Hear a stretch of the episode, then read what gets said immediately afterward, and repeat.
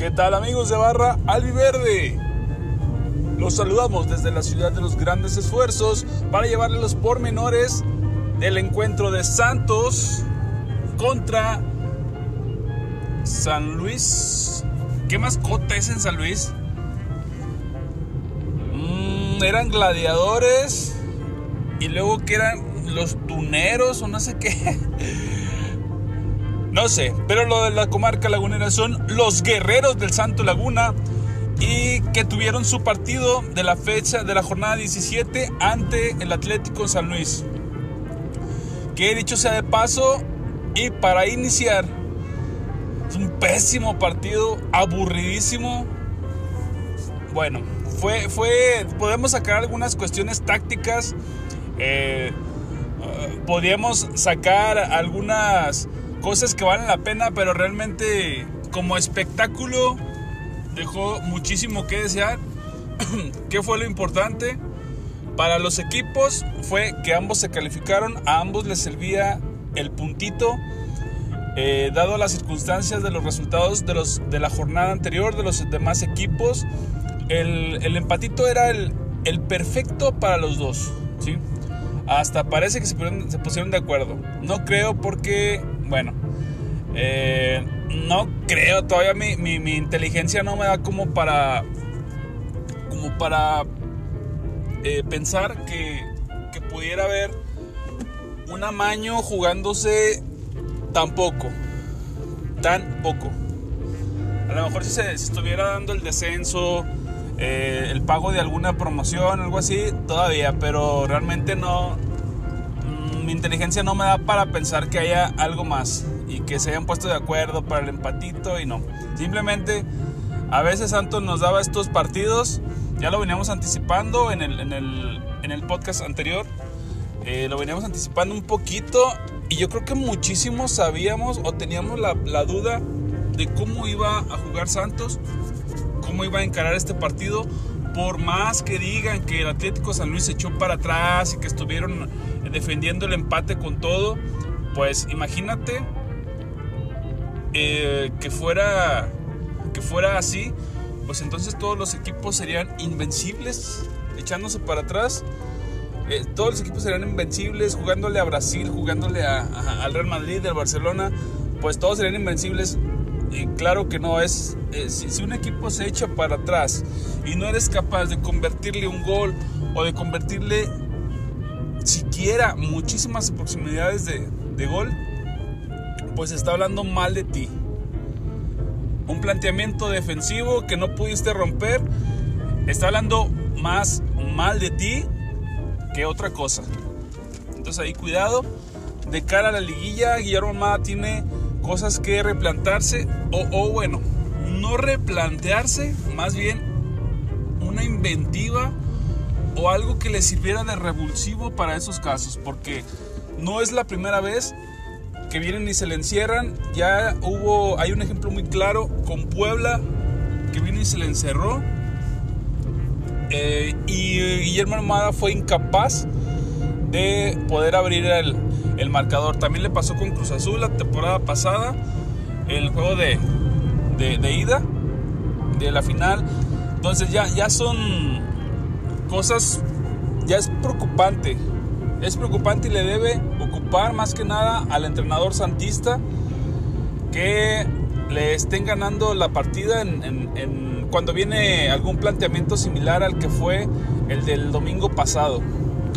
Un ambiente gélido, frío, que ya sabemos y los que tenemos un tiempito ya yéndole a Santos, que fuimos al, Estadio Corona Antiguo, eh, ya sabemos cómo fue antes, ya se ha dicho muchas veces de la localidad de los guerreros, cómo, cómo es que antes pesaba el estadio, cómo era una caldera ahí, de, primero por el calor y en segunda por toda la gente, lo que alentaba, lo que gritaba, era un suplicio para los equipos rivales.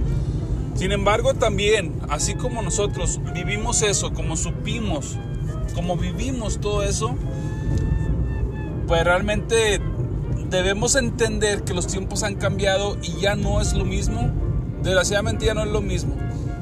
¿Por qué? Porque bueno, dicho sea de paso, antes, antes también se insultaba mucho, se faltaba muchísimo al respeto, las cosas han cambiado, ha habido una, una revolución y yo no soy absolutamente nadie para, para poner en claro ese tema, pero yo hablo de lo que yo he vivido. Entonces, reconozco que antes se, gritaban muchísimas cosas que ya no puedes gritar. Que a lo mejor mucha gente que va al estadio grita y pues ya lo van a sacar, lo quieren sacar y le, le, le echan la mirada de, de pistola porque las autoridades, porque está mal. El hecho de que siempre lo hayamos hecho no significa que haya estado bien. Y se juntaron varios factores, específicamente el domingo pasado estaba un poquito, comienza el frío en la laguna y el equipo también no te daba algo de espectáculo. Antes la, la conexión no era necesario que la hicieran desde la cancha hacia la tribuna. Sin embargo, ahora ya es necesario. ¿Por qué? Porque los tiempos han cambiado y tenemos que respetar los, los lineamientos de seguridad, los lineamientos de respeto, todo eso que antes se nos permitía un tanto que no respetáramos, pues ahora es momento de cumplirlo y, adaptarse, adaptarse. Si quieres ir al estadio, debes de saber que hay reglas que debes cumplir, debes de saber que, que ya todo cambió y hay mucha gente que no se adapta, hay mucha gente que no lo entiende y hay mucha gente que no lo quiere entender de que digan, no, hombre, antes ah, aventábamos y no te, no te parabas en 90 minutos y estabas reventando, estabas gritando, estabas alentando al equipo. Pues también hoy va otro tipo de gente, otro tipo de afición.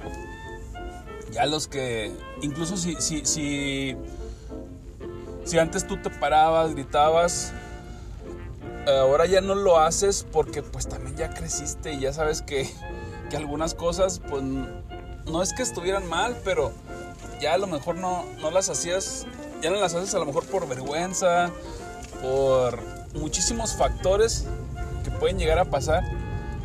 Entonces ya me clavé mucho con el tema en específico de la afición, pero pues en redes sociales se habla muchísimo de, que un estadio frío, de que ya nada más van a tomarse fotos. Eso desde siempre se ha, se ha hablado del Estadio Corona, del nuevo.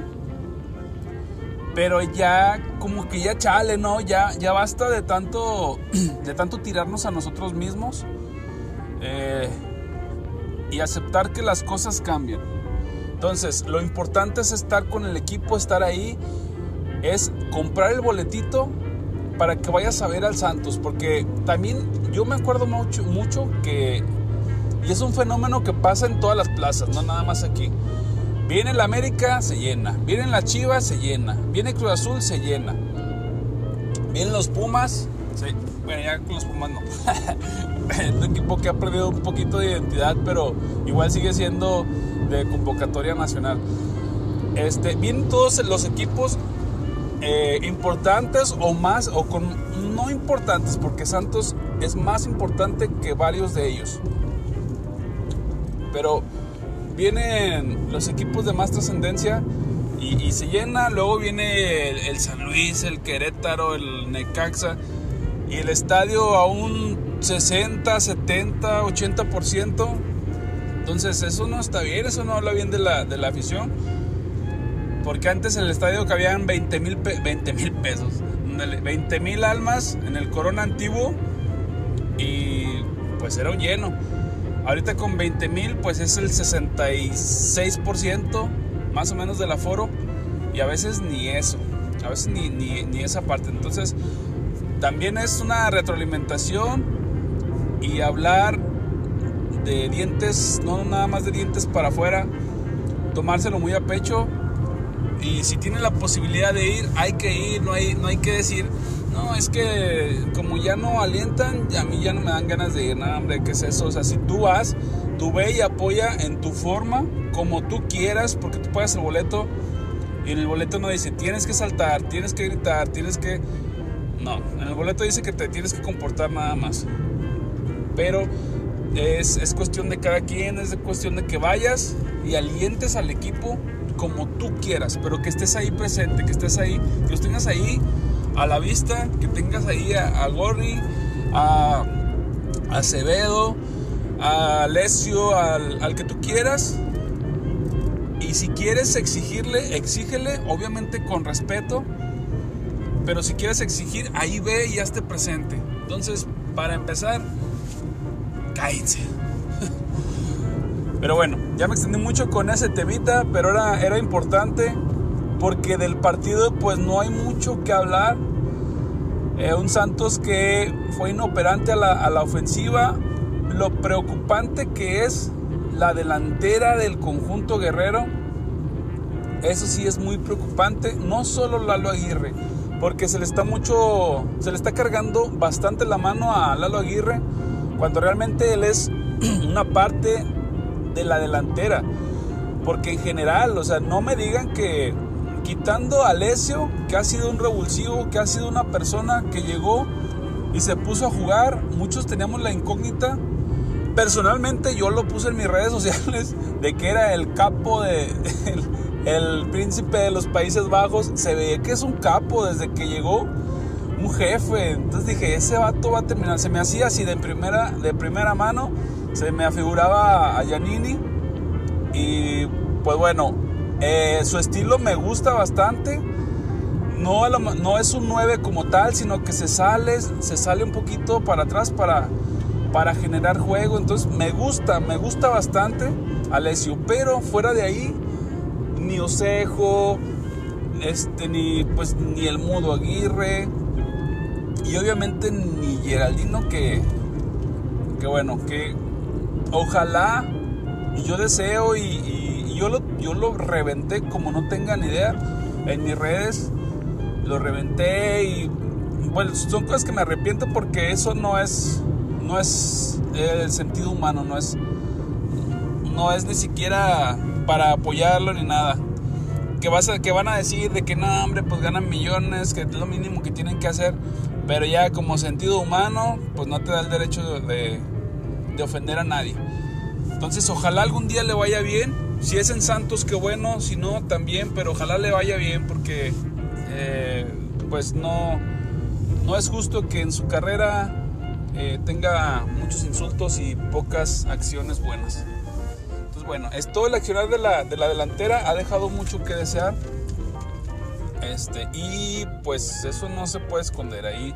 Solamente tenemos que hacer un examen de conciencia y no solamente cargarle la mano a una persona que dicho sea de paso, o sea, por más que lo quieras defender o más que quieras estar al lado de él, está teniendo un pésimo torneo desde que llegó de los Olímpicos, se quedó allá en Mudo Aguirre. Yo creo que alguien debería ir, una comitiva, a traerse al Mudito Aguirre que, estaba eh, haciendo un buen torneo, bueno, una buena eh, las primeras, las últimas jornadas del torneo pasado, eh, durante la Copa de, la, perdón, el,